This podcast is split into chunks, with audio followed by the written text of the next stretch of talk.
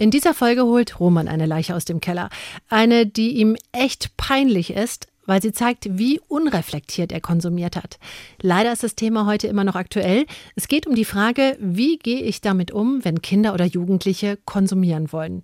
Das, was Erwachsene machen oder diejenigen, die sie cool finden, gucken sie sich ab. Egal was, ob Dauerhandykonsum, Rauchen, übermäßig trinken, essen, mobben oder vielleicht auch was anderes. Klar gucken die sich auch die positiven Sachen ab, aber die anderen wirken oft verlockender. Laut Statistik sagen bis zu 30 Prozent der Jugendlichen zwischen 12 und 17, dass sie schon mal illegale Drogen angeboten bekommen haben. Und das sind nur die, die das offen zugeben. Eine aktuelle Statistik zeigt, dass knapp 10 Prozent der Jugendlichen mindestens einmal pro Woche Alkohol konsumiert. Das eine Story von Roman ist, geht es natürlich um illegale Drogen. Wenn ihr da noch was offen habt, hört ihr die Folge vielleicht nicht allein oder ihr besprecht sie mit jemandem, dem ihr vertraut. Anlauf und Hilfestellen verlinken wir euch in den Show Notes. Wenn junge Menschen zu früh, zu viel, egal was konsumieren, dann wird ja auch keine Risikokompetenz ausgebildet. Wenn ihr konsumiert, man, das darf einfach nicht ins Leben von Kindern kommen. Fertig. Ja, und auf gar keinen Fall. Es ist überhaupt nicht cool, zu zweit in einer Einzimmerwohnung zu vegetieren und den ganzen Tag drauf zu sein und einmal am Tag was zu essen und den ganzen Tag besoffen zu sein. Das ist alles andere als cool. Der Gangster, der Junkie und die Hure. Ein Podcast von SWR3. Hallo Leute, herzlich willkommen zu einer neuen Folge GJH. Der Gangster, der Junkie und die Herrin. Mhm. Und mir gegenüber sitzt sie schon. Nina Workhard. Yes, äh, ihres Zeichens Domina, Herrin, Sexualstraftäterin. Gesucht in mehreren, in mehreren Staaten. In, mehr, in mehreren Fetischportalen gesucht. und zu finden. Ja, nee, tolle Frau. Dankeschön. Und äh, rechts von mir ist Roman Lemke vom Sucht und Ordnung Podcast und natürlich hier auch immer vertreten. Jo, Tagchen.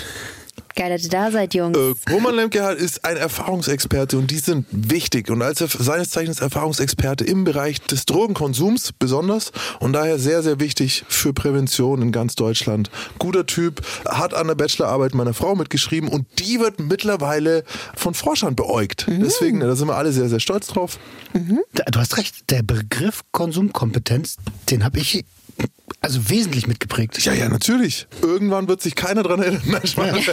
Pionierarbeit ist, so, immer Ist immer. und, undankbar. Aber egal, ich feier's und das Ziel kann trotzdem erreicht werden, nämlich Konsumkompetenz in Deutschland. Jawollo.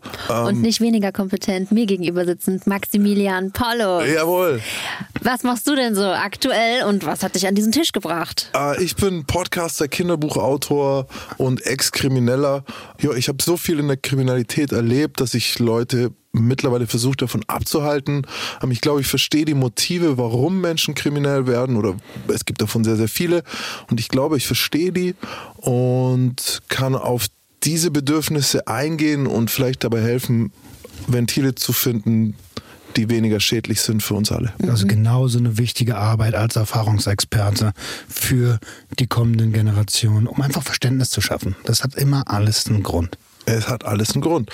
Und meistens mehr als einen. Das ist es, ne? meistens mehr als einen. Ich dachte immer, ich bin in dem Game wegen Geld und das steckt so das viel ist ein mehr wichtiger. Punkt. Ja, wir tun die meisten Dinge aus mehr als einem Grund. Das Ja. habe ich noch nie so drüber nachgedacht wie jetzt. Äh, Man hat immer so diesen Oberbegriff, so, ja, ich mach, ja, ich mach's wegen der Kohle. So, okay, dann könnte man mal fragen, warum ist dir Kohle wichtig? So, ja, was gibt dir Kohle? Ja, dann sagen die meisten Leute Sicherheit. Okay, warum brauchst du Sicherheit? Ja, weil ich mich mal unsicher gefühlt habe. Ja, oh, warum hast du dich denn unsicher gefühlt? Und wenn du weit, lang genug nachfragst, kommt ganz, ganz, ganz, ganz viel dahinter. Ähm, ich weiß heute, dass mein Hauptgrund Aufmerksamkeit war. Und das ist nämlich sehr interessant, weil wenn Geld der Grund für Kriminalität gewesen wäre, dann hätte ich viel früher damit aufhören Da wäre können. Schluss gewesen ab einem bestimmten Punkt. Weil ich gemerkt arbeiten hab, gehen können. Fuck, ich, nee, ich verdiene ja aber auch gar nicht genug im Vergleich zum Stress. Dann hätte ich arbeiten gehen können, Studio machen können, Pilot werden können, was auch immer. Aber das war gar nicht das Problem, sondern es war Aufmerksamkeit und Macht. ähm, vor allem Aufmerksamkeit, weil du hast ja dann wirklich diese Situation mit einem Gerichtsprozess. Plötzlich schauen nicht alle an. Plötzlich wirst du richtig beachtet. Plötzlich denken alle drüber nach, warum hat er das? Und das war so, äh, also da, da müssen wir aufpassen, wenn wir nämlich diese Motivation nicht verstehen, dann arbeiten wir manchmal aktiv daran weiter, dass Leute diese Verhaltensweisen nicht ändern. So, ne? Weil wenn es Aufmerksamkeit ist, desto mehr du mir gibst, desto weiter mache ich. Boom. So. Ähnlich auch bei allen anderen Konsumformen oder so, ne? Warum macht derjenige das? Und manchmal arbeiten wir eben. Voll oft, um gesehen zu werden. Ey, guck doch mal, was ich mir antue. Genau, und dann hilft es natürlich eigentlich nicht, weil dann funktioniert's ja. Dann funktioniert diese Strategie ja, weil dich mehr Leute anschauen. So, das hätten wir geklärt. Schwerer Einstieg. In eine Story. Von mir. Du hast eine mitgebracht, Ich Roman. euch eine Geschichte mitgebracht. Kannst du uns ungefähr Härtegrad einschätzen? Ich bin jetzt nicht mehr, ich habe schon jetzt so irgendwie so leichte Magenziehen, mir geht's nicht gut. Wie schlimm wird's denn? Kommt auf die Konstitution eines jeden von uns an. Also ich finde es aus heutiger Sicht schwierig. Früher nicht. Es geht eigentlich auch um übergriffiges Verhalten, ja, sehr fahrlässiges Verhalten, was durchaus zu gesundheitlichen Schäden hätte führen können. Wird heute jemand weinen hier am Tisch?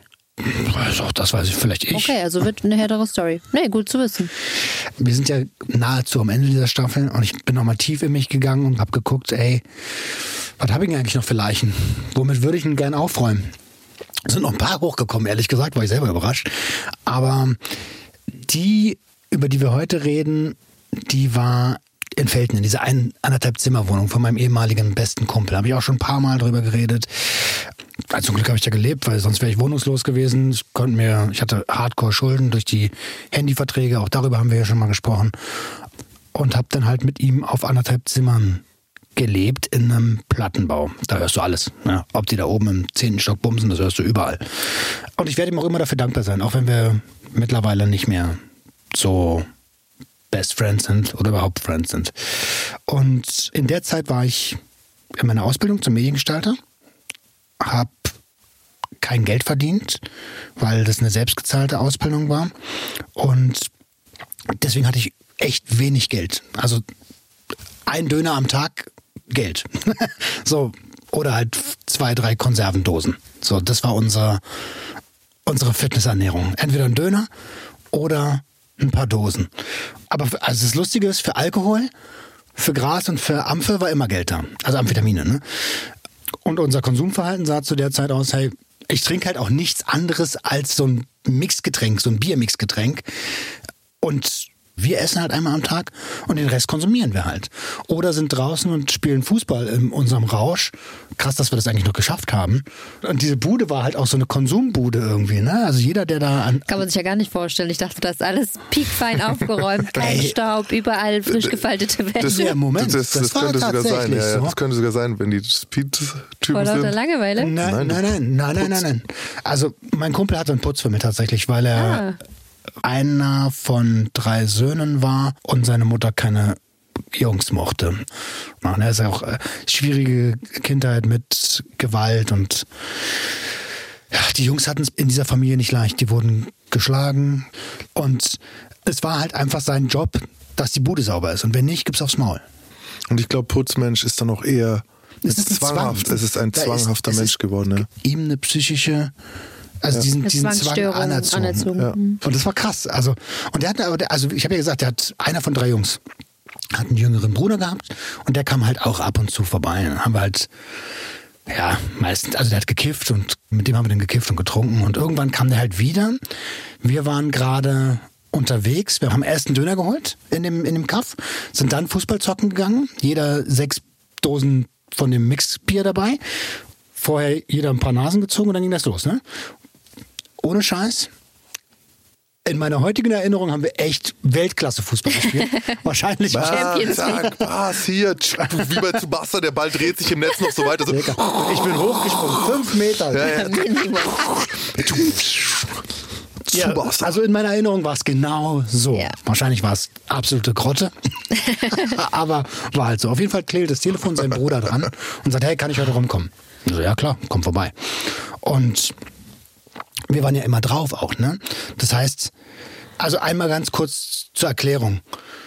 Amphetamine und Sport ist eine richtig beschissene Mischung, weil die Blutgefäße werden verengt, so du hast eine höhere Herzfrequenz, der Blutdruck geht schneller, man dehydriert, deswegen haben wir auch so viel getrunken, ne? Und die Gefahr einer Überhitzung ist halt total hoch. Das zentrale Nervensystem kann extrem belastet werden oder wird extrem belastet. Und das ist alles nicht so richtig berechenbar, gerade im Mischkonsum nicht. Und Also das ist vielleicht vergleichbar mit Pre-Workout-Boostern, die es ja im Fitnesssport gibt, die ja sehr, sehr nah an Amphetaminen dran sind. Da gehen Leute ab. Und da heißt es dann aber auch immer genug trinken, so, ne? Und das war die Zeit, wo mir schon so die Nieren wehgetan haben und ich teilweise Steine gepisst habe. So, die Zeit war das. Wir haben uns aber keine Gedanken darum gemacht. Das war halt unser Leben. Und der kleine Bruder von meinem Kumpel kam dann irgendwann an. Wir waren fertig mit Fußballspielen und haben dann halt Playstation gezockt irgendwie, wie unser Leben halt so war. Und dann sagt er so, hey, ich, ich will das mal ausprobieren da mit dem Amphetamin, mit dem Speed. Und aus heutiger Sicht, Alter, der, der war 15 oder 16. Aus heutiger Sicht würde, würde ich erstmal ein Gespräch suchen, ne? Ich würde es nicht sofort verbieten, ich würde ein Gespräch suchen, was willst du daran, was hast du daran und so und, und halt auch nachfragen, was ist denn hier eigentlich gerade dein Bedürfnis? So wie du es eben erklärt hast, Max. So, Ja, wie kommst du drauf? Warum willst du das jetzt? Genau, was willst du da? Aber wir waren ja selber extrem entwicklungsverzögert und dachten so, ja, klar, zum Glück fragst du uns.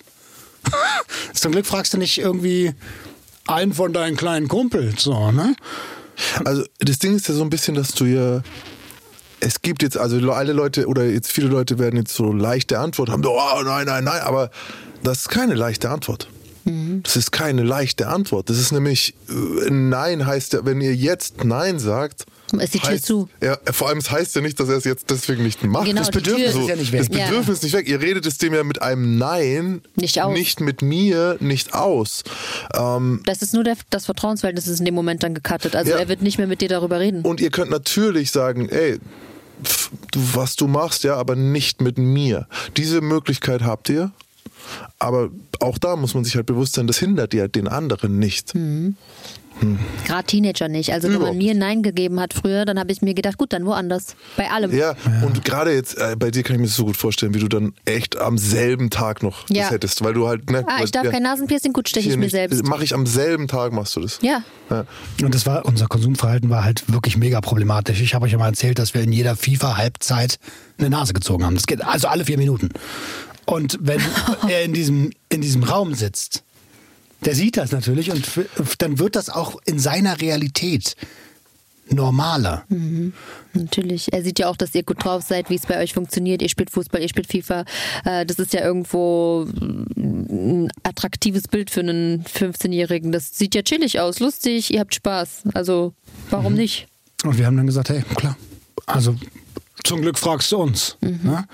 Also ähnlich wie mein Onkel damals mit mir, als ich 13 war und ihm das mehr oder weniger e- egal war, ob ich da mit in dem Raum stehe, wo konsumiert wird. Und eigentlich bräuchten Menschen wie wir Vorbilder, so echte Vorbilder, die, ja, keine Ahnung, die halt positiv auf einen einwirken. So. Reflektierte Erwachsene. Und wir waren halt alles andere als Vorbilder. Und irgendwie fanden wir es auch lustig, dass er uns fragt so und haben, haben ihm dann halt eine Nase gelegt. Das hat nicht lange gedauert. Erst haben wir noch so ein bisschen überlegt, na, sollen wir das machen? So. Das ging so lange, bis ich mir selbst eine neue Linie gelegt Ja, habe. So. Genau, gut, ja. Boah, ähm, und das ist, also wenn diese Grenze einmal überschritten ist, mit dem, ja komm, eine. Ja. In vier Minuten lege ich mir ja wieder eine. Und dann fragt er wieder. Ja, komm, noch eine. Und spätestens bei der dritten Linie ist es normal. Dann ist es auf einmal normal. Okay, der Kleine zieht mit. Wäre auch albern, Ist ja da eine. Diskussion anzufangen. Ja. So kommt es einem vor. G genau so. Und dann hat der Kleine den ganzen Abend Mitgezogen. mitgezogen. Und da habt ihr aber schon reingeschissen. Absolut. Weil ich weiß, diese Situation auch, so, so habe ich angefangen zu ziehen. Also so, ne, so ich war der Kleine und ne, später war ich der, der dann dem Kleinen was gegeben hat. So. So. Aber mit drei Jahren Unterschied halt. Ne, jetzt nicht als 30-Jähriger, aber so ne, mit 18, 19, dann hast du halt einen 16-Jährigen ziehen lassen. Ja, ja, wir aber waren, was irgendwann, ich für 20, ja, 21. aber irgendwann sagst du ja, also müsste, du hättest ja eigentlich schon sagen sollen, ich denke mal, zwei Lines reichen dir für heute, so auf die Art. Ja, aber Wieso so, war so waren nicht wir nicht. Okay, so, so war waren wir nicht. Ja, krass. Für uns war immer, es gab keine Grenzen. Ihr wart so, ne? maßlos. Ja, ihr wart sehr Okay, wir waren extrem maßlos. Und das war ja nicht nur, nicht nur Amphetamin. Es war ganz gefährlicher Mischkonsum von diesem Biermixgetränk, also Alkohol und Zucker. Dann äh, Tabak, weil wir haben ja auch noch gekifft, Cannabis dazu. Eine Kippe nach der nächsten, weil, äh, weil man so drauf ist. Genau, man ist Ja. ja drauf. dann knallen ja sogar die Kippen Boah, anders. Kippen schmeckt nicht schmeckt wie eine Kippe, wenn du drauf bist. Ah, Das ist echt. Ja, wir müssen, warte, warte, warte. Warte mal kurz. Also nichts schmeckt wie eine Kippe, wenn du drauf bist. Ist so. Klingt, klingt schon sehr. Okay, weißt du, was noch Sehr- besser schmeckt? oh, ist das eine. Crackpfeife. Ja, ist sorry, aber ist ja jetzt nicht Verherrlichung, sondern das ist halt Fakt. Und das Ding ist, dieser Preis, den du dafür zahlst, ist dein Tod. Vergleich- Und davor dein, dieses, die ganze Scheiße, die da mitkommt, das muss man sagen. Aber dieses Gefühl, halt zum Beispiel, das ist ja auch dieses, also Rauchen. Je- Viele Menschen können sich vorstellen, wie es ist zu rauchen. Sehr viele Menschen in Deutschland haben aufgehört zu rauchen, können sich vorstellen, wie sie rauchen. Und ja, wenn du jetzt den Raucher fragst, so, ey, das ist nicht umsonst beim Erschießungskommando, wollen sie noch eine Kippe? So, das ist halt einfach so. Ja, Nikotin es ist, fucking Und strong. das ist ja auch eine Stimulanz. Ne? Es ist in der gleichen Substanzgruppe wie Amphetamin, nur halt deutlich, deutlich weniger potent. Und das war dann halt so ein richtig gefährlicher Mischkonsum. Und im Laufe des Abends fing dann natürlich die Ampfe auch an zu wirken bei ihm so, ne? Und dann ah, dann ist er immer mehr verkrampft und sein Blick wurde immer starrer und dann begann er so, so von, nach vor, von vorne nach hinten zu wippen, um sich so zu bewegen. Er hat die und, Kontrolle verloren. Und, und konnte sich nicht mehr artikulieren. Hat immer so, so, so Das ist ein Fall für Notarzt. Alter, und vor lauter Droffenes, er konnte halt einfach nicht mehr äh, reden und Ach Gott, konnte sich auch keine, er konnte sich auch keine Linie mehr legen. Ne? Also nicht, dass wir da. Also ich sag ja, aus heutiger Sicht, deswegen sage ich, das ist ein Übergriff, krasser Übergriff. Wir hätten den ja auch nicht aufgehalten. Wir haben ja selber gezogen. So, das ist ja das Ding. Ihr kanntet ja selber keine Grenzen. Also von euch Grenzen zu erfahren war ja unmöglich, weil ihr selber alles gemischt habt und auch in einem äh, Tempo und einer Intensität, die überhaupt nichts mit Grenzen zu tun hat. Also ihr wart ja total maßlos. Ähm, habt ihr damals überhaupt gespürt, dass das gerade lebensgefährlich sein könnte? Also bei euch beiden weiß ich, ihr habt es nicht gespürt, aber bei ihm habt ihr gedacht, das Nein, wir könnte haben- gefährlich für ihn werden? Jetzt kommt so, ich habe mich, ich schäme mich dafür. Wir haben es lustig gefunden. Wir haben gelacht, wie der Kleine nicht mehr klarkommt. Haben uns beeiert bis zum geht nicht mehr. Und weißt du, so ein bisschen wie das, was wir immer, immer, immer kritisieren, wenn Erwachsene zu jungen Menschen Alkohol geben und sich dann lustig darüber machen. Das haben wir gemacht, halt mit Amphetamin. Und Nein, haben wir nicht. Und, und, und der, der Grund, dass er dann halt so angefangen hat zu wippen und so, das habe ich alles erklärt schon. Das ist diese Überstimulation des Nervensystems, die führt halt bei übermäßigen Konsum so zu Zittern, zu Nervosität, zu Schwierigkeiten Sich bei zu der. Feinmotorik, ja, und auch beim Reden halt so. Und die Gedanken gehen ja auch dann super schnell. So tick, tick, tick, tick, tick, tick, tick, tick. Und dann willst du fünf Sachen gleichzeitig sagen und dann kommt sowas raus.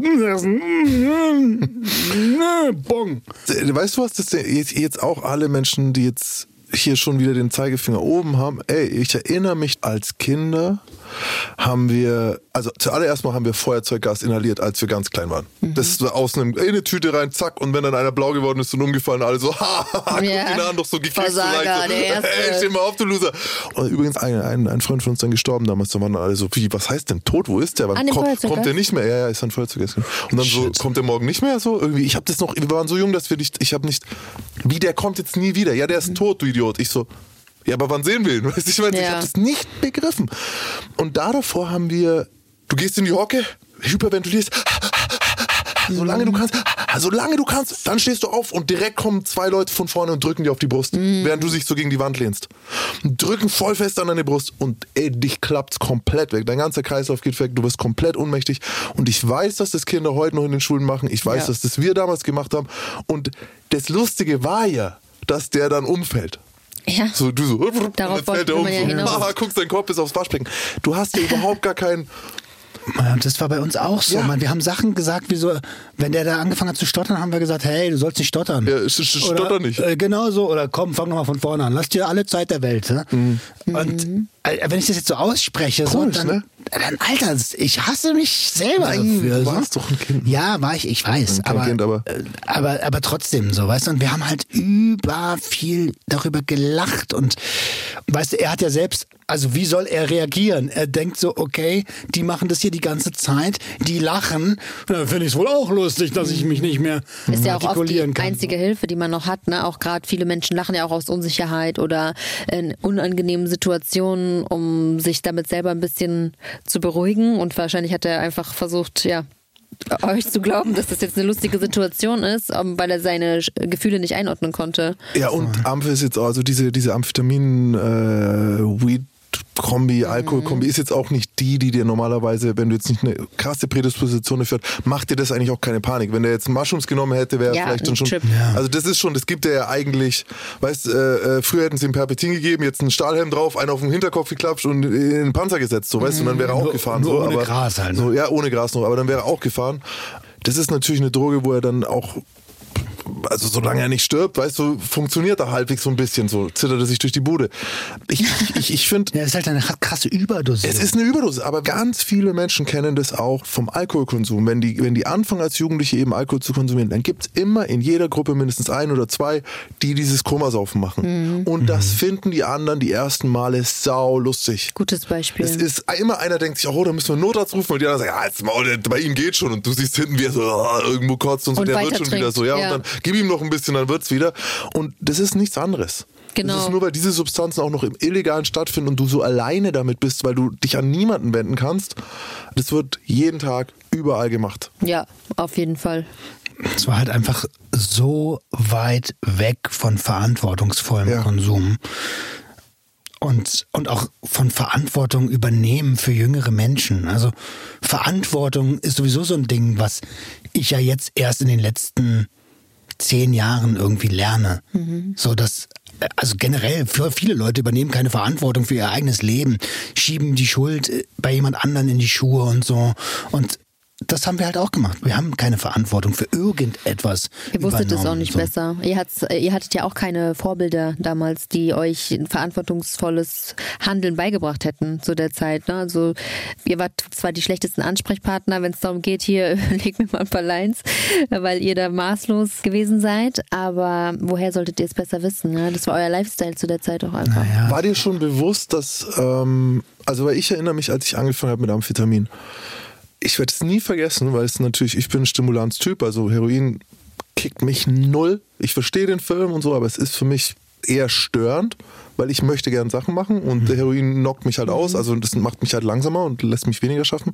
Aber Amphetamin, als ich das, und ich war so 15, 16, als ich damit angefangen 15, und ich war so, what the fuck, warum nimmt es nicht jeder jeden Tag die ganze Zeit? Weißt du, ich so, ich, ich habe gar nicht verstanden, dass es da auch nur einen Nachteil dran gibt. Ja. Und habe dann ja die ersten, weil ich halt gleich so viel hatte auch, habe ich die ersten drei Monate durchgezogen. Boah. Bevor ich dann halt einen Zusammenbruch hatte. Also in der Zeit habe ich auch nichts mehr gegessen, hat auch niemand gemerkt zu Hast Hause. auch nie hab ich Ich habe nichts mehr gegessen, ich habe nichts mehr gedingt, ich habe nur noch äh, Bon geraucht und halt nicht mehr geschlafen. Und bei Amphetamin ist jetzt nicht wie Meth, so, du schläfst dann schon irgendwann, jeden zweiten, dritten Tag haut sich mal kurz weg oder so. Aber ich habe noch nicht verstanden, was für einen Preis ich bezahle. und erst als ich dann so als Nasenblut nicht mehr aufgehört habe und ich solche Kopfschmerzen hatte, dass ich nicht mehr sehen konnte und dann echt mal zwei, drei Tage am Stück im Bett lag und mich nicht bewegen konnte vor Kopfschmerzen. Ich so, ach scheiße, das hat Nachteile. nee, bei uns war es noch so, wir haben keine Nachteile daran Ja, gesehen. und dann Weil- denkst du ja auch nicht, dass es gefährlich ist. Weil- Also nur mal so als Beispiel. Wir wollten irgendwann Bowlen fahren gehen. Und wir sind mit einer, mit einer Tram, sind mit so einer Straßenbahn dahin gefahren. Und auf einmal zieht's mir durch die Eier. Ohne Scheiß. Durch die Eier. Ey, ohne Scheiß, hat gezogen wie sonst. Ich habe gedacht, Alter, irgendwas da drin geht gerade hardcore-mäßig kaputt, Alter. Und ich stand, ah, das Ding war voll. Und ich stand da so, oh, oh, ja, guck mich so an, ich sag, Alter, was ist mit dir los? So, ey, mein Sack, Alter, ich dachte, mein Sack fällt ab, Alter, irgendwas passiert hier gerade. Und ich konnte mich nicht bewegen. Es ist durch den ganzen Körper gezogen. Und weißt du, was meine Reaktion darauf war? Erstmal eine ziehen. Ja, ja, na klar. Ja. Dann geht's schon wieder weg. Wie dumm muss man sein, dass das deine Dein Allheilmittel. also wirklich. Also, äh, und deswegen, wir hatten das nicht. Und, und das Schlimme ist, wir haben aller Wahrscheinlichkeit, also was heißt aller Wahrscheinlichkeit nach, wenn junge Menschen zu früh, zu viel, egal was, konsumieren, dann wird ja auch keine Risikokompetenz ausgebildet. So. Wir haben wahrscheinlich an diesem Abend die Risikokompetenz von seinem kleinen Bruder mit beeinflusst, negativ. Und also ich, woran mache ich das fest? Der ist ein Jahr später Vater geworden. So, okay. Wenn du mit, mit 17 Vater wirst, so dann. ja, ist auch meistens nicht geplant. Meistens nicht der Lebensplan, ja. Ach Mann, Alter. Ja, und im Prinzip ist das schon, schon die Geschichte. Und ich würde mich sehr freuen, wenn wir da jetzt noch mal ein bisschen drüber diskutieren, weil wenn ich mir das bewusst mache, aus heutiger Sicht, dann schäme ich mich in Grund und Boden. Ich bin so dankbar, dass das glimpflich ausgegangen ist. Der hat da also keine, ich weiß das nicht, ne? Aber der war in der nächsten Woche wieder relativ normal. Wollte der weiterziehen dann? Das wäre meine Also Frage, ja. Mit euch oder war das dann eher so, oh, jetzt nicht die ganze Zeit? Ja, ja, nee, der hatte schon weniger Lust. Okay, also, es hat ihn aber etwas abgeschreckt. Ja, na, ey, ich will die Ausrede nicht nehmen. So, weißt du, ich habe den so, äh, so Nee, viel, nee. dass er keinen Bock mehr drauf hatte. Also eigentlich habe ich ihn ja beschützt. So, Nee. nein, nein, nein, das spiele ich nicht aus. Ja, aber er hatte danach weniger Bock. Der ist dann irgendwann, also zu der Zeit, die letzten Busse fuhren immer so um 23 Uhr und der erste, glaube ich, ab 4. Ich weiß nicht mehr, ob er den letzten oder den ersten genommen hat. Keine Ahnung, Alter. Ich weiß ja selber nicht, wo ich war in der Nacht. Auf jeden Fall ist er dann irgendwann nach Hause gefahren. Und aber ich erinnere mich halt noch so krass daran, wie der auf diesem Stuhl gesessen hat und die ganze Zeit so gewippt hat. So und verrückt. Normalerweise würdest du ja auch jemanden zur Bushaltestelle bringen, wenn der. Ja. Also ganz normale Menschen machen das ja. Soll ich Ja. dich noch zum Bus bringen? So ein, ja, willst nicht mehr, dann verpiss dich. Oder bleib weiter. doch einfach noch ein bisschen hier, weißt du, nimm, nimm Ding, geh mal duschen, hier ist was zu trinken, ähm, lass uns, wir holen dir noch ein Eis in der Früh, keine Ahnung. Weißt du, also der Begriff des Trip-Sitters, ne, so ein bisschen durchzugeleiten, vielleicht auch zum Beispiel zu ihm zu sagen, ey, was ist denn morgen bei dir? Weil wenn du das jetzt probierst, vielleicht ist heute gar nicht der richtige Tag. Musst du morgen deine Eltern sehen, musst du Ding. Wie wär's denn vielleicht am Wochenende? Komm am Wochenende rum, Mann, bring Musik mit, die dir taugt, was weiß ich, du bleibst von Freitag auf Samstag hier, Samstag pennen wir den ganzen Tag hier, sowas, weißt du, wie ich meine? Ja, so bring dir einen. Schlafsack mit, was weiß ich, du wirst dann nämlich am Samstag pennen wollen. Wenn wir davon reden, wie man sowas überhaupt machen könnte, Ja, dann Ja? auf jeden Fall in so einem Rahmen, dann hast du aber wieder das Problem, dass es weil zu dann ist es am. Sch- am Schluss war es vielleicht richtig geil und dann steht er Ja. halt ähm, am Montag wieder auf der Matte und sagt, ey, äh, warte, weil, weil Konsumkompetenz habe ich noch nicht, weil ich bin 16. Können wir das nochmal machen? Ja. Aber dann hat, also während so eines Settings hast du ja immer die Möglichkeit zu sagen, weißt du was, so macht man das richtig. Ja, und, und dann könnte man das den Menschen genau in der Situation beibringen. Aber wir haben es ja selbst halt mega falsch gemacht. Für uns war das, hey, wenn du viel verträgst, dann machst du es richtig. Weil Ja. richtiger Konsum geht nur, wenn du fast umkippst. Ist genau wie Max eben sagte mit dem Komasaufen, äh, Kotzen und weitertrinken. Das ist ja dieses äh, toxisch, auch eigentlich toxisch maskuline, "Oh, es muss immer weitergehen Beispiel. Und äh, ja, ihr werdet da sicherlich keine Bremse gewesen. Das ist auch so ein Drogending halt. Äh, Amphetamin macht dich nicht empathischer. So und also ne, da, da, da hätte es jetzt wie gesagt andere Sachen gegeben, wo du vielleicht gesagt hättest, wenn du zum Beispiel nur gekifft hättest und er hättest gemerkt, dem geht's nicht gut, dann hättest du gesagt, Bruder, setz dich doch noch mal ein bisschen oder komm, es ist groovy bei dir. Was weiß ich, groovy ist jetzt so, das sagt man seit den 70ern nicht mehr. Aber ihr wisst, was ich meine. So, Ist groovy bei es dir. Ist, du willst nicht, dass der andere abkackt oder so, aber bei, bei diesen ganzen, also eigentlich noch schlimmer bei Koks und so, am allerschlimmsten bei Meth. Ey, das ist dir so richtig scheißegal so. Und, und vor allem er hat ja, du weißt ja gar nicht, wie viele Stunden er schon überlegt hat, was mache ich denn jetzt als nächstes, was mache ich denn, wenn ich zu Hause bin. Wahrscheinlich, also keine Ahnung. Hoffentlich. Ja, genau. Das ist ja, das ist ja, das ist ja, das, das ist ja was, was wirklich, ich weiß nicht, bei Frauen ist es weniger, kommt aber auch irgendwann. Aber bei männlichen Gehirnen, die gehen irgendwann auf diese untersten animalischen Dinger und dann kommt irgendwann Sex und dann sitzt er in dem Raum und der will euch eigentlich loshaben, weil der will jetzt mit sich allein sein. Der will, ey, bei, bei in dem Alter bei mir, weißt du, was Ja, ich so. immer gemacht habe? Ich muss jetzt sagen, ich brauche jetzt Porno. Äh, was ich, Ich damals gab es ja noch gar nicht so, das Internet gab es ja noch nicht, als ich in dem Alter war. Und ich bin immer hängen geblieben auf so Sachen wie äh, Graffiti malen. Ich habe immer mit Bleistift angefangen und bin mit Lackstift geendet. So. Und dann war das Bild am Ende im Arsch, so, weil du halt mit Lackstift drüber gehst, was irgendwie dann. Und das war, ich habe das stundenlang gemacht und ich wollte dann mit niemandem reden, ich wollte niemanden haben, ich wollte für mich allein sein. ADHS und Amphetamin Ja, sorgt nicht dafür, dass du mit anderen zu tun hast. Ich meine, das haben wir ja auch schon oft besprochen. Mich hat es damals, natürlich war ich auch drauf, ne? Aber ich bin ein ADHSler, ich wusste das früher nicht. Und zu einem gewissen Punkt hat mich das halt voll beruhigt. Mhm. So, weil mich dann auch mit der Welt einfach besser klarkam. Mhm. Also ich habe da immer das Gefühl, habe ich auch heute noch teilweise das Gefühl, dass ich behindert bin. Also wirklich jetzt. Und ich meine das, ja doch, ich meine das genauso, wie ich sage.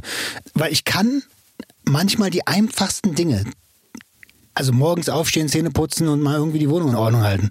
Das kann ich nicht. Ich kann dir ein halbes Jahr lang, ein Jahr lang, zwei Jahre lang ein Projekt durcharbeiten, gar kein Problem. Aber so ganz einfache, essentielle Lebensdinge kann ich nicht.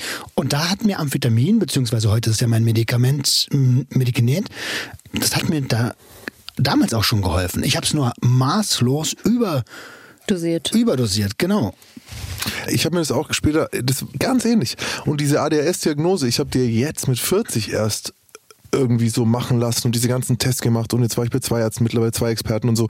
Und seitdem also da auch nochmal ein ganz kurzer Ausflug in eine ganz andere Richtung. Leute, wenn ihr das Gefühl habt, ihr braucht Diagnose oder ihr irgendwas stimmt nicht, sucht, findet eure Diagnose. Das hilft so viel. Das hat meine Ehe verbessert. Weil meine Frau, die wirklich echt, die hat eine Engelsgeduld, aber manche Sachen haben die wahnsinnig gemacht, die sie jetzt gar nicht mehr stören. Und das ist zum Beispiel dieser Mangel an Fähigkeit zu priorisieren. Mhm. Ich kann nicht priorisieren. Es ist mir nicht möglich. Es ist nicht, dass ich keinen Bock habe oder dass ich mich nicht drum kümmere oder dass ich mir nicht genug Mühe. Es geht nicht. Mhm. Mein Gehirn kann es nicht. So, und seit wir das wissen und auch Medikamente kann man ja auch nehmen. Ich bin eher Elvanse als Medikament. Ja, es ist wirklich auch, weil du das wirklich nur vielleicht, nehmen musst an einem Tag zum Beispiel. Ja, vielleicht ganz kurz zur Einordnung für die, die das überhaupt nicht kennen. Da wird der Wirkstoff auch über einen längeren Zeitraum freigesetzt. Ähm, das ist eher so, eher so ein Depot-Ding. Ja, ballert null. Äh, nicht also Depot, ich habe überhaupt nicht das Gefühl, dass das wirklich ballert. Es ist ja ein Wunder, wenn du was davor nicht hast und du hast es plötzlich. Das ist so wie wenn du davor alle hören irgendwas und du hörst es nicht mhm. und plötzlich so, ah, das ist das Geräusch, das ihr hört.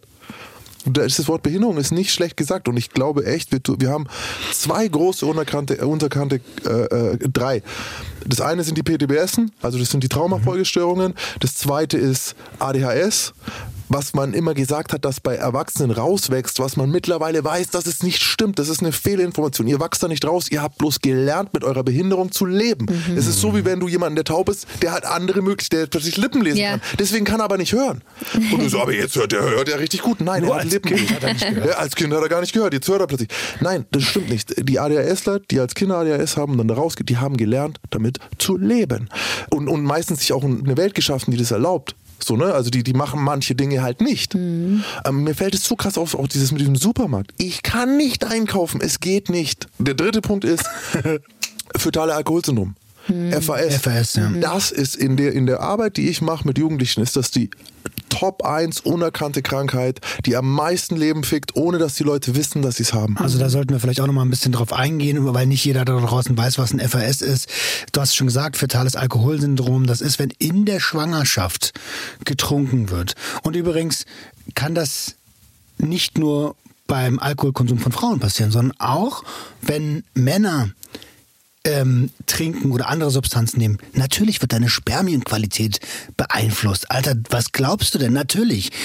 Und dieses fetale Alkoholsyndrom ist wirklich heftig, weil die Leute können weniger rechnen. Man sieht es ihnen an, die Köpfe sind kleiner. Genau. Und das ist von bis, ne? Das kann wirklich eine geistige Behinderung also sein. Also wenn ihr es jetzt nicht wissen wollt, dann schaltet kurz weg, weil das ist eine Diagnose, die ihr euch nicht einfach so geben solltet, sondern das solltet ihr, da solltet ihr euch auch, äh, da sollte man sitzen. Ganz kurz eine Sache, die wirklich auffällig ist, ist zum Beispiel die Kinder haben diese, und ich habe das nie verstanden, ich habe immer nur irgendwas stimmt mit der Oberlippe nicht. Und zwar geht es, wenn ihr jetzt hier, wir haben unter der Nase, wenn ihr den Finger auf die Nasenspitze legt und jetzt nach unten fahrt auf eurem Mund, dann ist unter eurer Fingerkuppe jetzt hier eine Einbuchtung. Diese Rinne. Diese Rinne unter der Nase. Die Kinder haben das nicht. Mhm. Und das ist, das, das, das ist meistens FAS. Also ich will jetzt keine hier medizinischen Halbheiten, aber das sind so Sachen. Dann das nächste, was wirklich super auffällig ist und was ich auch bei allen Freunden, die es haben, die Ohren ja. liegen ein bisschen mhm. tiefer nach unten. No. Und das ist wirklich extrem, extrem auffällig. Und was, wo, was ihr bei den Menschen am meisten auffällt, finde ich, wenn sie erwachsen sind, ist die dass sie nicht fähig sind zu strukturieren. Mhm. Und das lässt sie in so vielen Dingen scheitern. Und dann sehen die aus, als wollen sie nicht. Dann sehen sie aus, als sind sie zu dumm. Dann sehen sie aus, als würden sie mit Absicht Scheiße machen. Und es liegt einfach nur daran, dass sie nicht strukturieren können und dass sie FAS haben, das nicht diagnostiziert worden ist. Und übrigens in der Schwangerschaft ein Schluck Alkohol kann euer Kind ein Leben lang ficken. Mhm. Ja, und, und da sind noch weitere Dinge bei Herzfehler, Nierenschäden. Die Verformung Klar. vom Gesicht haben wir schon gesagt. Ruhelosigkeit, Reizbarkeit, Lernschwierigkeiten, Konzentrationsschwierigkeiten, dementsprechend auch verminderte Impulskontrolle. Ähnlich wie beim ADHS, weil Alter, wenn du die ganze Zeit gespiegelt bekommst, irgendwas funktioniert nicht, dann bist du gereizt. Und jetzt stellt euch vor, wenn ihr Lehrer seid, diese Symptome, jetzt nicht die körperlichen, sondern das, was Roman gerade gesagt hat. Wie viele der Kinder, die ihr in der Schule Verweise geben müsst, äh, nachsitzen lasst, die durchfallen, haben genau das, was er gerade geschildert hat. Ja. Und wir haben so wenig diagnostizierte Fälle, und es sind immer noch viele, es sind Hunderttausende, aber wir haben wenige, weil die, nur die allerausgeprägtesten davon, aber es ist eine Spektrumstörung. Also das heißt, wie bei Autismus, also es ist nicht, oder auch bei ADS, das heißt nicht, dass jeder so auffällig ist. Es reicht doch ein bisschen.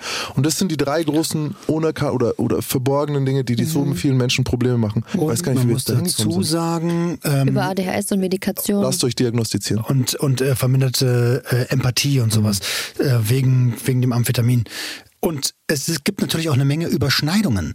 Also, weißt du, eine Bipolarität, eine ein Borderline, eine ADHS, das hat natürlich auch alles immer wieder Überschneidungen und deswegen macht es das auch schwierig zu diagnostizieren. Aber trotzdem ist es wichtig, das zu tun, damit, und ich glaube da fest dran, also mir hat es total geholfen, meine Diagnose, damit ich damit umgehen kann. Also früher bin ich einfach explodiert und dachte, naja, wenn der Wichser mir auf den Sack geht, dann hau ich ihn halt auf die Fresse.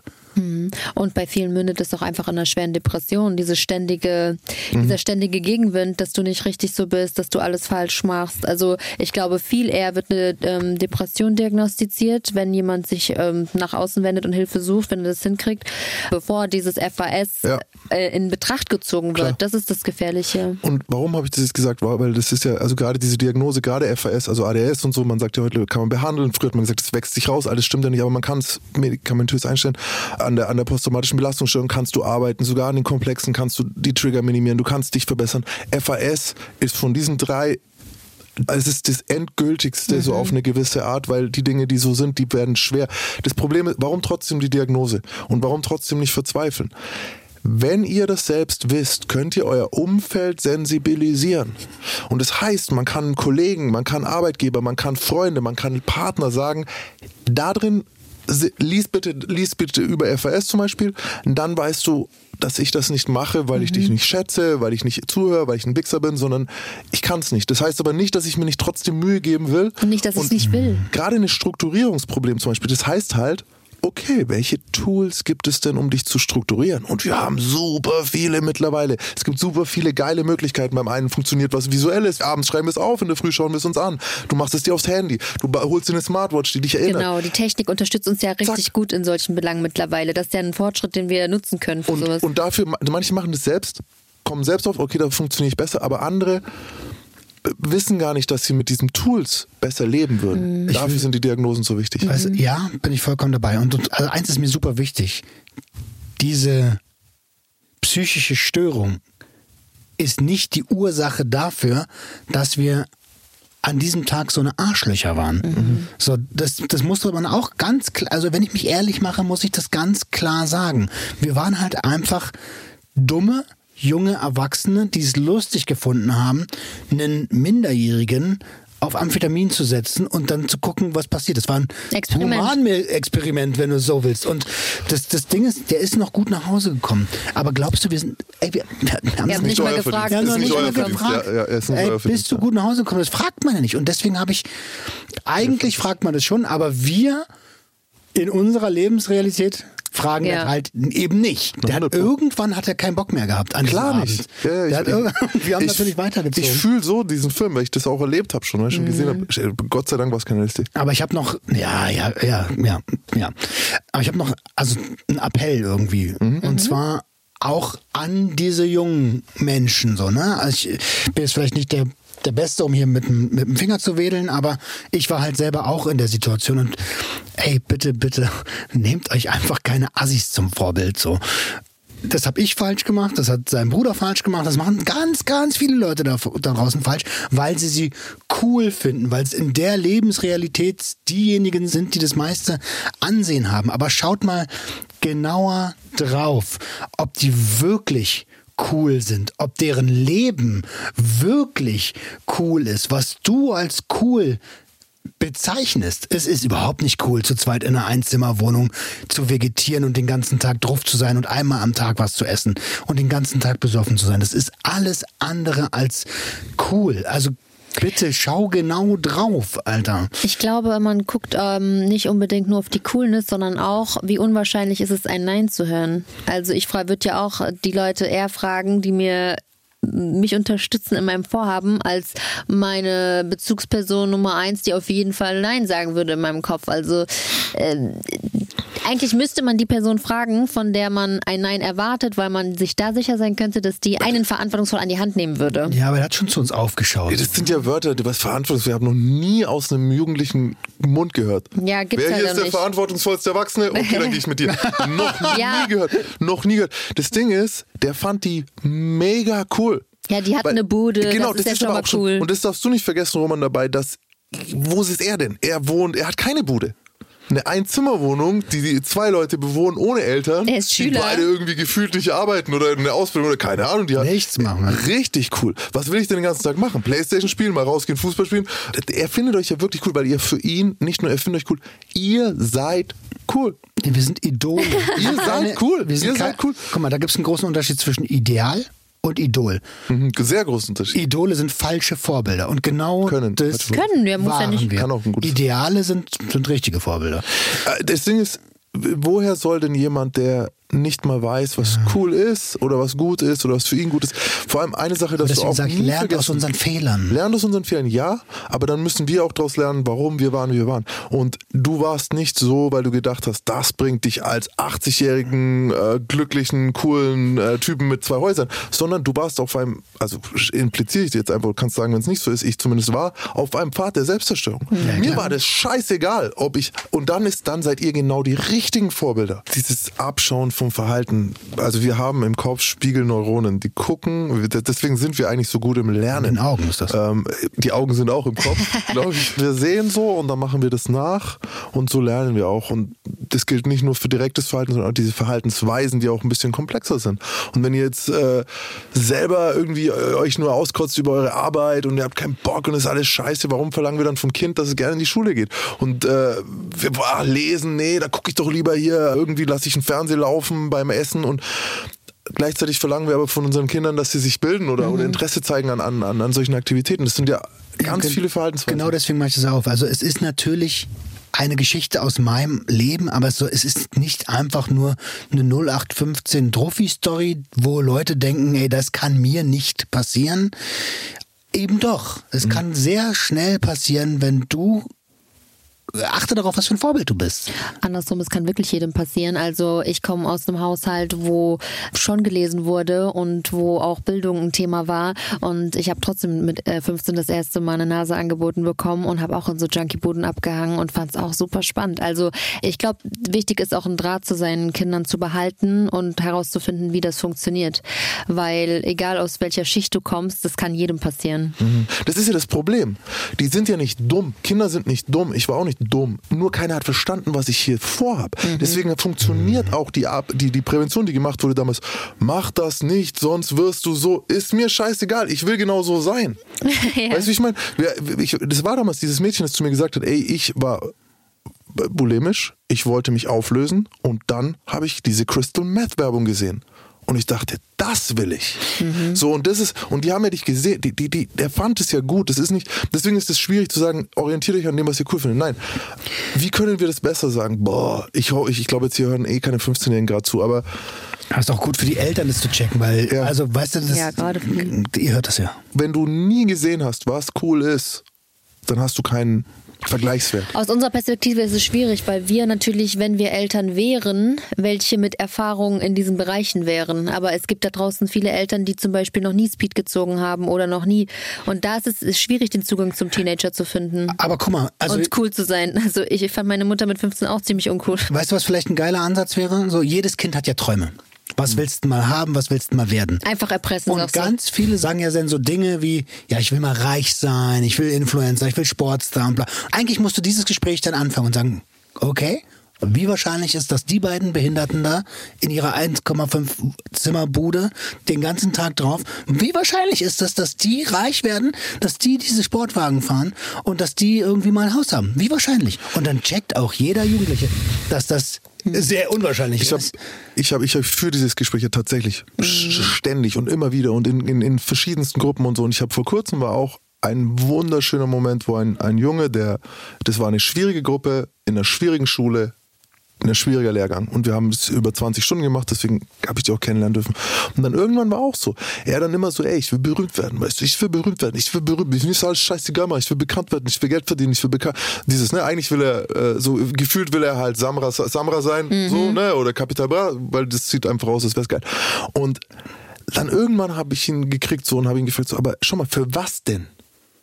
Du, du kommst hier betrunken an, wir haben jetzt 9.30 Uhr, für was willst du denn bekannt werden? Und dann irgendwann, ja, schon für was Gutes. Mhm. Ich so, bam, jetzt haben wir ihn. Weißt du, das war so, da können wir, da können wir, für was Gutes. Okay, geil. Genau richtig, so Hammer, weil man kann ja auch, du könntest auch einfach drei Leute umbringen, dann bist du auch bekannt. Aber willst du das? Nein, okay. Digga, ich musste zehn Jahre in den Knast, ich musste zehn Jahre Strafe, damit der mit mir redet. Mhm. Ja, ja, ich musste ich so einen hohen Preis schon selber zahlen. Und ich glaube wirklich, ihr habt, euch ist da nicht so viel vorzuwerfen, dem Jugendlichen ist da nicht so viel vorzuwerfen. Diese Situation wenn du es heute machen würdest, gehörst du aus dem Fenster geworfen. Damals, mein Gott. Mann, ja, das ist ja auch der Grund, warum wir als Erfahrungsexperten authentisch darüber reden. Das ist ja der Grund, warum eure Kids oder die Betroffenen uns zuhören und uns mittlerweile auch glauben, weil wir die Scheiße durchgemacht haben. Und, und ich will jetzt, weißt du, das, dieser Appell an die an die jungen Menschen ist mir zu einfach. Es gibt natürlich auch noch einen Appell an die die konsumieren, mhm. die älter sind, mhm. die die Verantwortung übernehmen sollten. Und es ist total egal, ob es dabei legal ist oder illegale Substanzen, schlechte Ernährungsmuster, übermäßiger Medienkonsum, generell gefährliche Konsummuster. Es ist nicht lustig, jüngere Menschen mit euren schlechten Angewohnheiten anzustecken. Mhm. Das ist nicht lustig. Und es ist noch weniger lustig, sich dann darüber lustig zu machen, dass die so wenig vertragen. Mhm.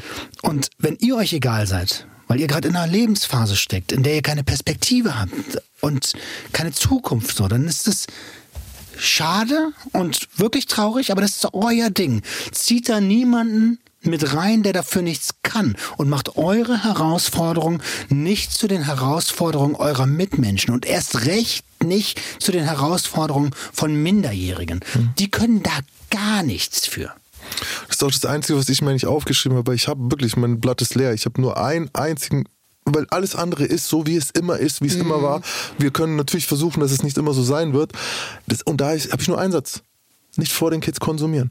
Und das ist schon mal dieses, das ist mir so auffällig, weil da war der Punkt so. Da ist schon der Punkt. Natürlich sieht ihr euch konsumieren, genauso wie ich meine Eltern trinken habe sehen, genau wie ich meine Eltern habe rauchen sehen, genau wie ich die Leute, die ich später cool fand, konsumieren habe sehen. Ich habe lange bevor ich gekifft habe, also lange, ja doch, ich habe das erste Mal. Drei Wochen vorher? Nein, ich glaube, ich habe das erste Mal jemanden kiffen sehen, da war ich in der ersten Klasse. Mhm. Und da habe ich noch lange nicht gekifft.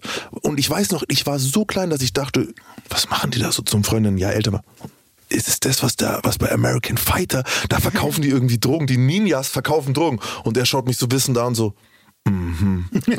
und die haben halt einen Joint geraucht und ich so, boah, der Geruch schon und so. Und, aber, also, worauf ich hinaus wollte, wenn ihr konsumiert, man, das darf einfach nicht ins Leben von Kindern kommen. Fertig. Ja, und auf gar keinen Fall.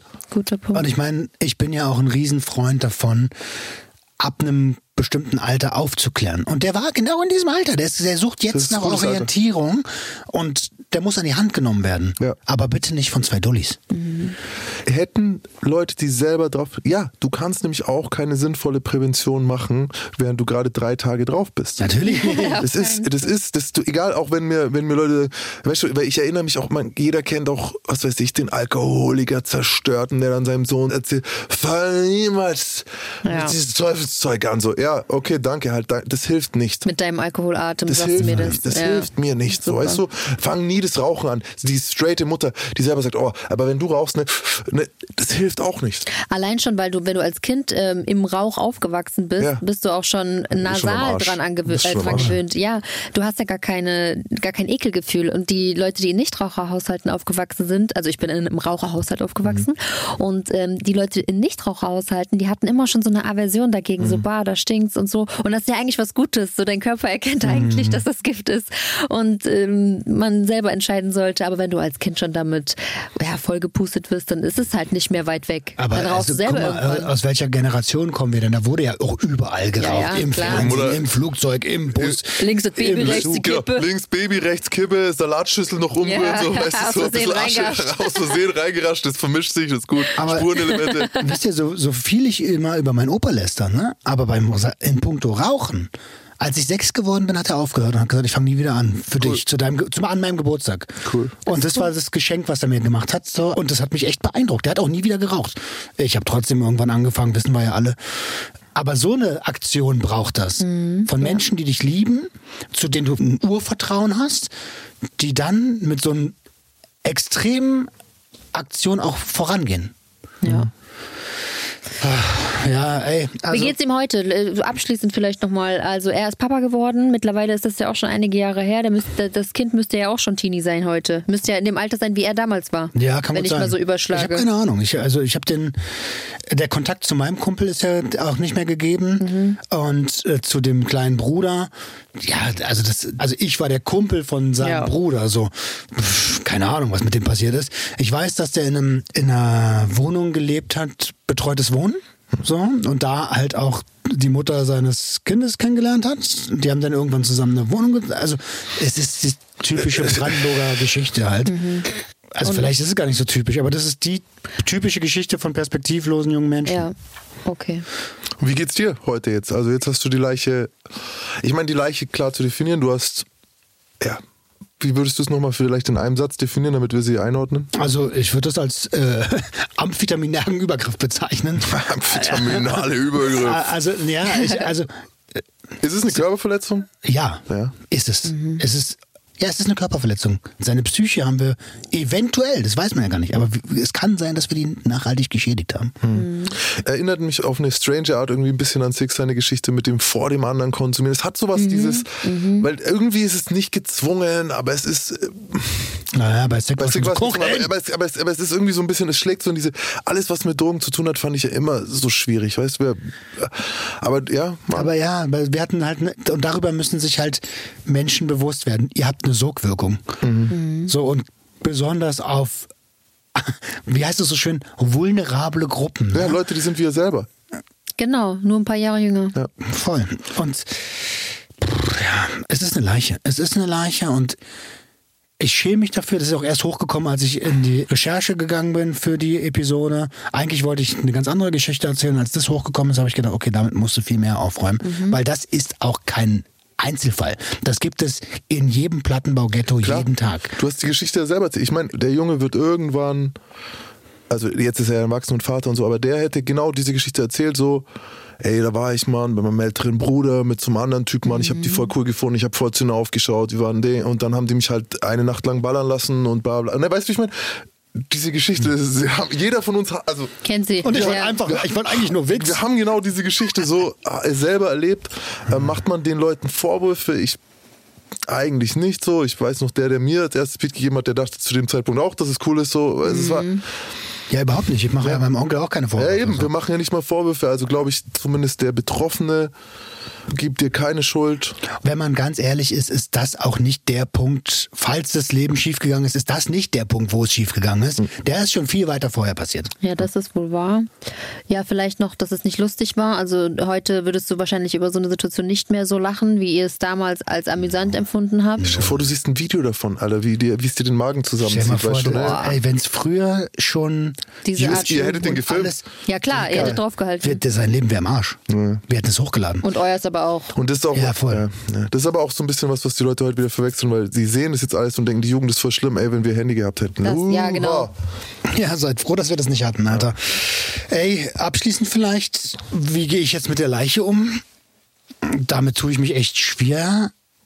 Aber in Anbetracht dessen, dass ich das jetzt auf den Tisch gelegt habe und ich mir ja darüber bewusst bin, dass ich früher bei weitem nicht der Mensch war, der ich heute bin, so ganz anderes Verantwortungsbewusstsein hatte, nämlich gar keins. Ähm, es war ein anderer Roman, der das gemacht hat. Und deswegen kann ich die, glaube ich, mit ruhigem Gewissen begraben. Aber jetzt, wo mir das nochmal hochgekommen ist, nochmal bewusst geworden ist, ja, habe ich da viel daraus gelernt und will aber auch, dass ich will unbedingt, dass ihr da draußen aus dieser Geschichte lernt. Das will, das, das wünsche ich mir. Gut. Dann dürft ihr euren Lernerfolg oder Fragen, Wünsche, Anregungen gerne an gj.swr3.de senden oder Roman einfach zugestehen, dass er die Leiche gehen lassen darf. Hm. Schön war's. Krasse Staffel, krasse Folgen. Danke, dass wir hier das machen dürfen. Also ich glaube, das war eine der wichtigsten Folgen, die wir je gemacht haben für Menschen in diesen Situationen, mhm. für Fachpersonal. Da war sehr viel drin. Ich bin sehr happy. Ich hoffe, ihr hört euch das alle an. Hoffe ich auch. Dann Danke. Sind wir raus. Danke, dass du sie mitgebracht hast, diese Leiche. Gerne, gerne. Macht's gut, ihr Lieben. Tschüss. Ciao.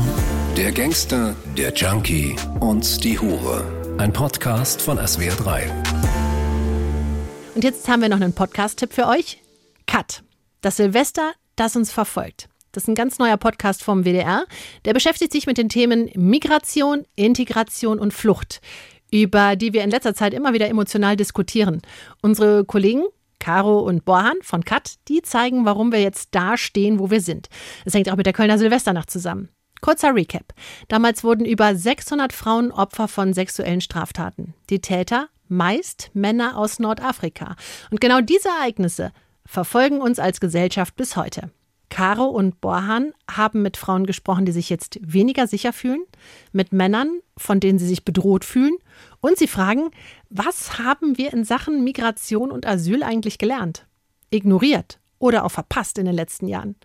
Hört doch mal rein. Cut, das Silvester, das uns verfolgt, findet ihr in der ARD Audiothek und überall da, wo es Podcasts gibt.